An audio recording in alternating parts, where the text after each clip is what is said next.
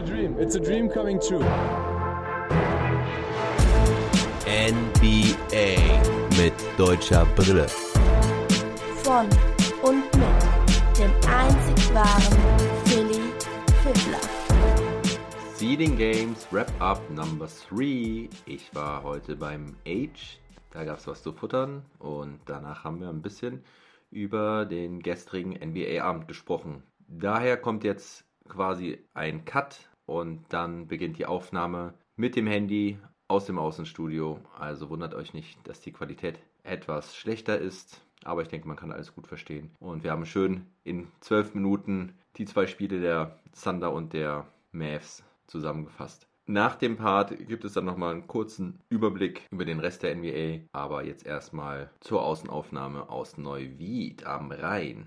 Ja, ich sitze hier beim Age im schönen Neuwied. Wir hatten gerade schöne Rippchen. Die waren sehr, sehr lecker, mein Freund. Vielen Dank. Ja. Alex, Ja, hi. gutes Eifelschwein. Das gute Eibenschwein. Hallo zusammen, seid alle gerne eingeladen. Wir danken dem guten Schwein, dass es uns eine gute Zeit beschert hat. Oh Und ja. war sehr gut. Waren, waren die ersten Rippchen, die ich vom Alex bekommen habe. Und ich hoffe, es werden irgendwann noch mal mehr werden.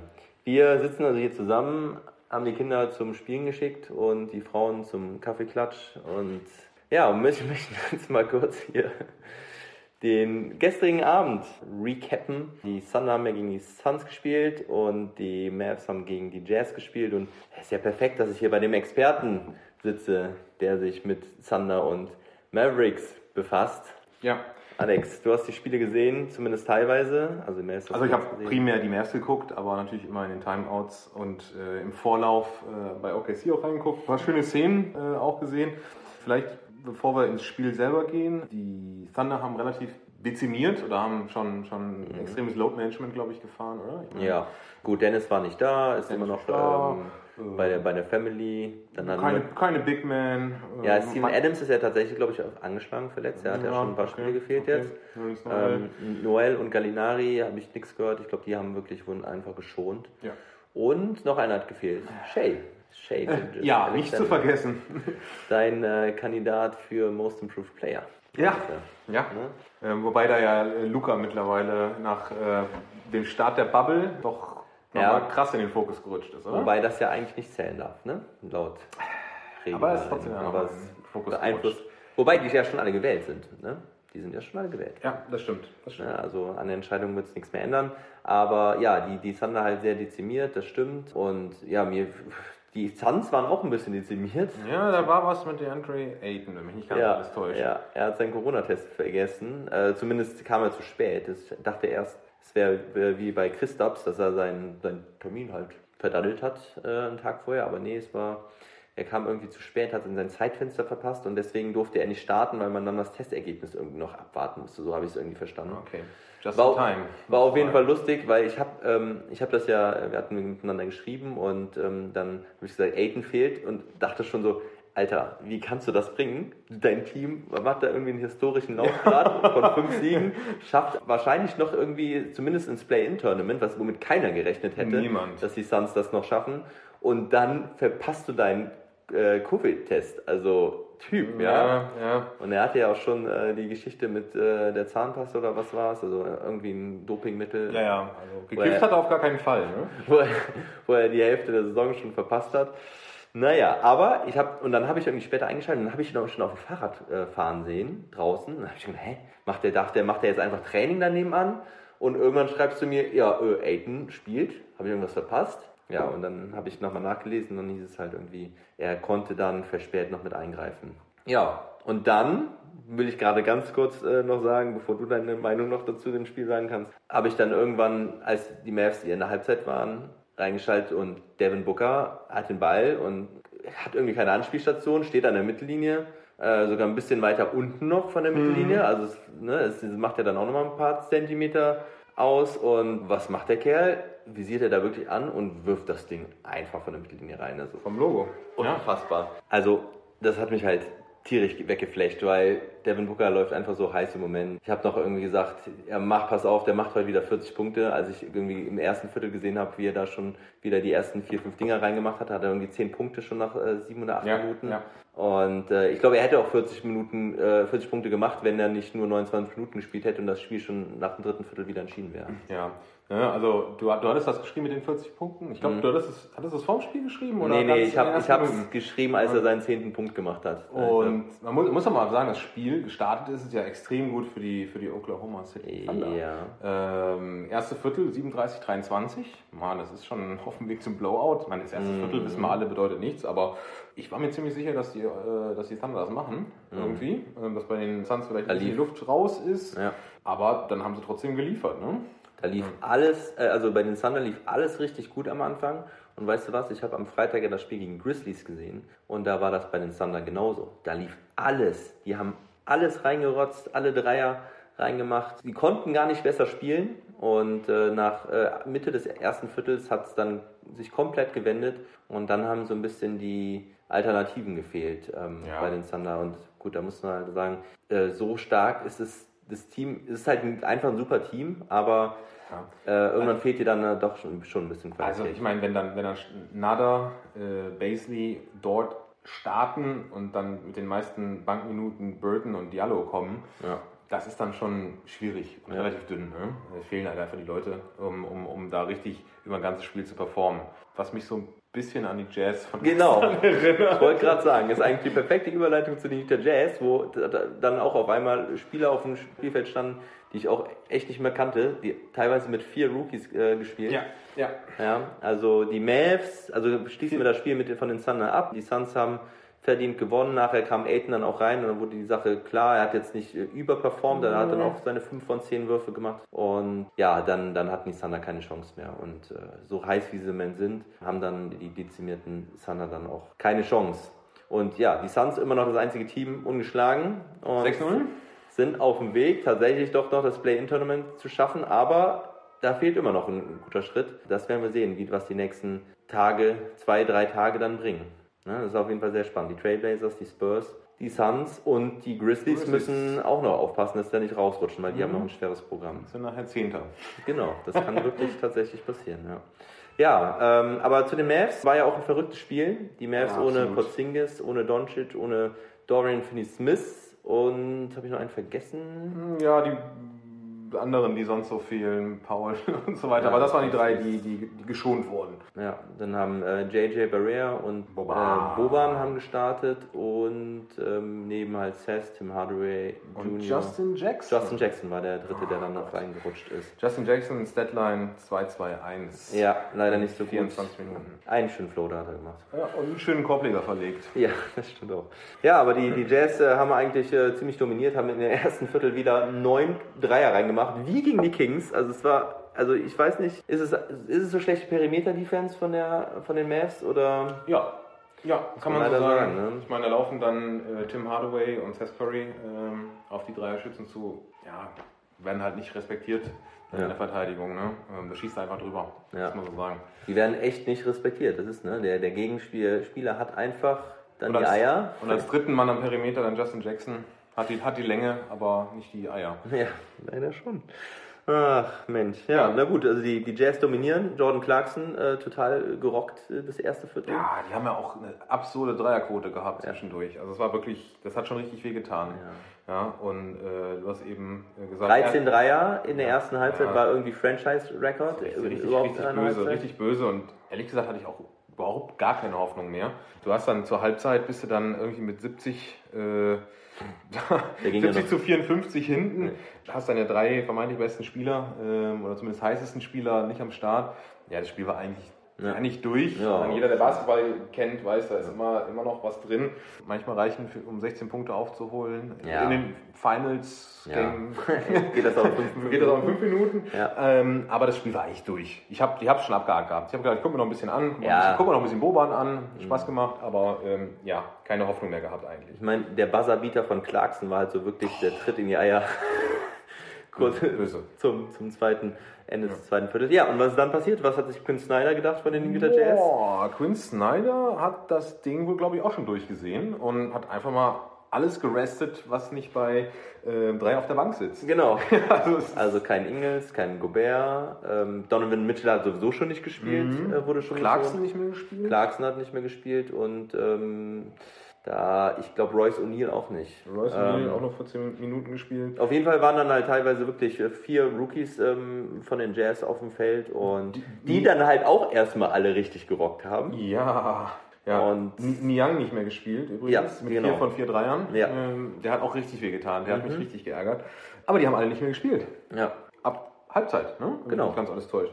Ähm, Aber Mitte, bis Mitte des dritten Viertel lief es ja dann trotzdem für die Jazz. Ja. Die Jazz haben weiter getroffen, die ganzen Rookies. gut. Und, Und dann, dann? vierte Viertel mit 34 zu 14. In klassischer Mavs-Manier nicht. das Spiel geclosed, ne? Ja. Ähm, ja. Ja, da war dann ähm, vor also Ende des dritten Viertels ähm, kam dann der kleine Run, mit der ähm, ja, Seth Curry und JJ Barrea und äh, Tim Hardaway Tim dann Hardaway, eingeleitet ja, haben. Ich glaube, ja. Tim Hardaway hatte doch auch dann einen schönen Buzzerbeater zum Ende des dritten Viertels. Mhm, ja. Der war richtig stark, dann waren sie nur noch auf 12, immer so auf 12 dran.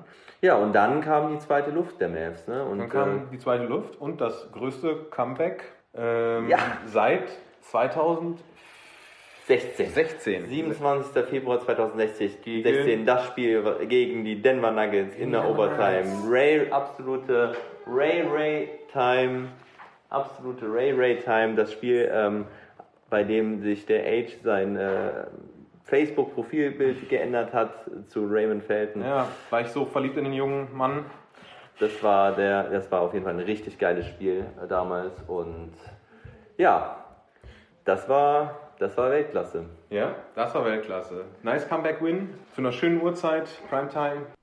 So, und an der Stelle mussten wir dann leider abbrechen, weil unsere zwei Mädels dann doch mehr Aufmerksamkeit wollten, als uns das lieb war. Aber wir waren im Prinzip auch durch. Ich will noch ein, zwei Sachen ergänzen. Und zwar, wir haben davon gesprochen, dass die Mavs dann sensationell zurückgekommen sind, hatten einen 16-0-Lauf ab Ende des dritten Viertels. Davon hat Maxi Kleber neun Punkte gemacht und sieben Punkte hat Tim Hardaway Jr. gemacht. Die beiden haben also die Mavs dann zurückgebracht. JJ Barea war es vorher noch, der so einen kleinen Run gestartet hatte. Und ja, aber insbesondere Maxi hatte nämlich auch wieder sehr schlecht gestartet, war, kam zwar im, in der ersten Halbzeit rein, hat direkt einen Layup gemacht, aber danach war es eigentlich echt wieder schlecht und man hat ihm teilweise angesehen, dass er nicht ganz so viel Lust hatte. Also es gab da eine Situation, da ist er nicht richtig zum Rebound gegangen und das war wirklich schon bedenklich. Aber da werde ich mit dem Age auch am Donnerstagabend drüber sprechen, weil da ist Maxi nicht der Einzige gewesen bei den Mavs in den letzten Spielen. Ich habe mich mit Kritik relativ zurückgehalten bei den Mavs, aber da gibt's auf jeden Fall noch was, worüber wir sprechen müssen. Aber dann, als es die ein oder andere gute Aktion gab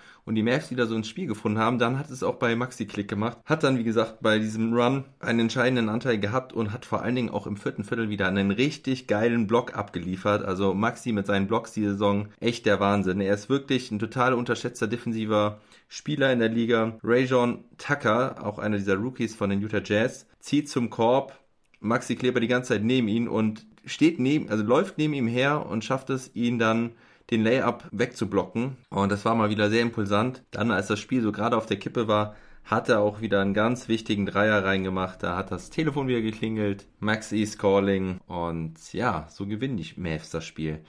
Heute Nacht spielen sie um 12.30 Uhr gegen die Trailblazers. Die Boston Celtics spielen gleich um 11 Uhr. Ich werde es mir reinziehen. Ansonsten muss ich noch ein paar News loswerden, die ich in den letzten Tagen noch nicht losgeworden bin. Zum einen habe ich noch nicht über die Verletzung von Ben Simmons gesprochen, weil Ben Simmons hat die Bubble verlassen, der äh, Spieler von den Philadelphia 76ers, wird am Knie operiert, hat da wohl ein Problem an der Patellasehne. Die Kniescheibe verschiebt sich dann und das muss operiert werden und man rechnet, also manche sagen, er kommt gar nicht mehr zurück diese Saison, manche sagen, er könnte in ein paar Wochen, also vielleicht bei einem tieferen Playoff-Run der 76ers, vielleicht ab der zweiten Runde schon wieder dabei sein. Man weiß es noch nicht genau, er wird auf jeden Fall operiert, da wird ein Teil entfernt aus seinem Knie und ja, das muss ich auf euch auf jeden Fall noch sagen. Ich hatte das eigentlich schon am, in der Aufnahme zum Freitagmorgen oder Donnerstagmorgen letzte Woche, war das schon Thema, aber dann hatte ich eigentlich eine Entwarnung gelesen und deswegen hatte ich euch das nicht mitgeteilt. Ein paar Stunden später kam dann doch die Meldung, dass es doch ein bisschen schlimmer ist und deswegen hatte ich es bisher verpasst, euch das mitzuteilen. Das ist auf jeden Fall natürlich sehr entscheidend für das Titelrennen im Osten. Dann gibt es noch eine News, dass die NBA im Moment weiter darüber diskutiert, wann denn der Starttermin für die nächste Saison sein soll. Der erste Zwölfte war ja lange angepeilt, jetzt ist ein neues Datum bekannt geworden. Man redet von dem Martin Luther King Day, der ja im Januar ist. Genau genommen am 18.01. Also das wäre doch dann schon ganze eineinhalb Monate später. Das ist jetzt noch nichts Offizielles. Ich wollte euch da nur auf dem Laufenden halten, dass da auch ein späterer Zeitpunkt im Raum ist, hängt natürlich alles ab von der Corona-Situation. Wer weiß, vielleicht haben wir da schon einen Impfstoff zumindest in den USA. Ja, und zu guter Letzt gehen wir nochmal zu den Los Angeles Lakers, denn ähm, die haben zwar gestern endlich wieder gewonnen, aber sie hatten ja jetzt doch ein paar Probleme, haben einige Spiele nicht gewonnen und da gab es wirklich dieses Gerücht, dass nicht alles ganz im Reinen ist da in der, im, im Team der Lakers. Also selbst LeBron James, der sich normalerweise mit sowas sehr zurückhält, hat davon gesprochen, dass es Off-Court-Issues gibt, die so schnell nicht zu bereinigen sind. Und der Trainer Frank Vogel hat das auch indirekt bestätigt. Also nur, dass ihr da Bescheid wisst, da ist irgendwas im Gange, man weiß nichts Echtes. Ich will da auch jetzt nicht die Gerüchteküche anheizen, was es sein könnte. Auf jeden Fall ist bei den Lakers läuft das nicht alles rund. Wir werden sehen, wohin das führt. Aber gut, die Lakers sind erstmal sicher Erster und schauen wir mal, ob sie ihre Probleme komplett in den Griff bekommen bis die Playoffs dann starten. Ganz kurz noch zu den anderen Ergebnissen. Die Raptors haben die Bucks geschlagen mit 114 zu 106 gestern. Und die Miami Heat haben die Pacers recht klar geschlagen mit 114 zu 92. TJ Warren ist dabei abgekühlt, hatte nur 12 Punkte. Da gab es ja so eine kleine Fehde mit Jimmy Butler von den Miami Heat. Die haben sich ein bisschen, sind sich ein bisschen angegangen in dem letzten Duell der beiden Mannschaften. Und Butler hat mal geliefert. Und Warren mit dem Abstand schlechtesten Spiel bisher. Hat ja bisher überragend gespielt. Ja, und die Lakers, wie gesagt, haben gegen die Denver Nuggets gewonnen. Ja, auch kein Leichtgewicht in der Liga. Und das Ganze durch einen Buzzerbeater von Kai Kusma. Es waren, glaube ich, noch 0,3 Sekunden auf der Uhr oder so. Aber ein schönes Inbound-Play, also nach einem Einwurf. Davis legt auf Kusma ab, der dann auf die Seite gelaufen ist, den Dreier reingemacht hat. Ja, das wurde in Los Angeles ganz schön gefeiert. Und jetzt gibt es in den nächsten drei Tagen einige Entscheidungen. Der Westen ist ja sehr, sehr spannend. Gerade jetzt zur Aufnahme haben die Brooklyn Nets schon gegen die Orlando Magic gewonnen mit 108 zu 96. Die Nets rollen und rollen. Da haben wir wirklich ganz, ganz falsch gelegen mit den Brooklyn Nets. Sie haben wirklich sehr viel Herz bewiesen und ja, bin mal gespannt. Sie werden ja dann wahrscheinlich sogar den, ja, sie werden dann ja dann auch den siebten Platz halten, was jetzt sicher ist nach dem Sieg gegen die Magic. Und dann auch nicht gegen die Milwaukee Bucks spielen, sondern gegen die Raptors. Und gerade läuft noch Houston Rockets gegen die San Antonio Spurs. Da führen die Spurs mit 98 zu 78. Damit wären die Spurs auch weiterhin im Rennen. Also es bleibt sehr, sehr spannend im Westen. Die Suns spielen auch noch gegen die Philadelphia 76ers. Vielleicht haben wir nach heute Nacht wieder einige neue Entscheidungen mehr. Ich beende jetzt hier aber meinen Podcast um 22 Uhr und äh, die Ergebnisse von dieser Nacht müsst ihr dann leider nochmal so checken, weil ich heute Nacht nichts mehr aufnehmen kann. Und ich werde dann am Donnerstag mit dem Age eine, einen längeren Trash Talk Table wieder aufnehmen und dann werden wir uns die Playoffs im Westen anschauen. Da sollten dann wahrscheinlich schon alle Entscheidungen getroffen sein weil wir dann die Mavericks gegen die Suns gucken werden um 10 Uhr am Donnerstag und danach den Podcast aufnehmen werden. Und ja, ich denke, dann stehen die Paarungen fest und wir geben auf jeden Fall eine Aussicht für die Dallas Mavericks und die Oklahoma City Thunder. In diesem Sinne, macht's gut, ein, eine schöne Nacht, einen schönen Abend, einen schönen Morgen, wie auch immer, wann ihr meinen Podcast hört.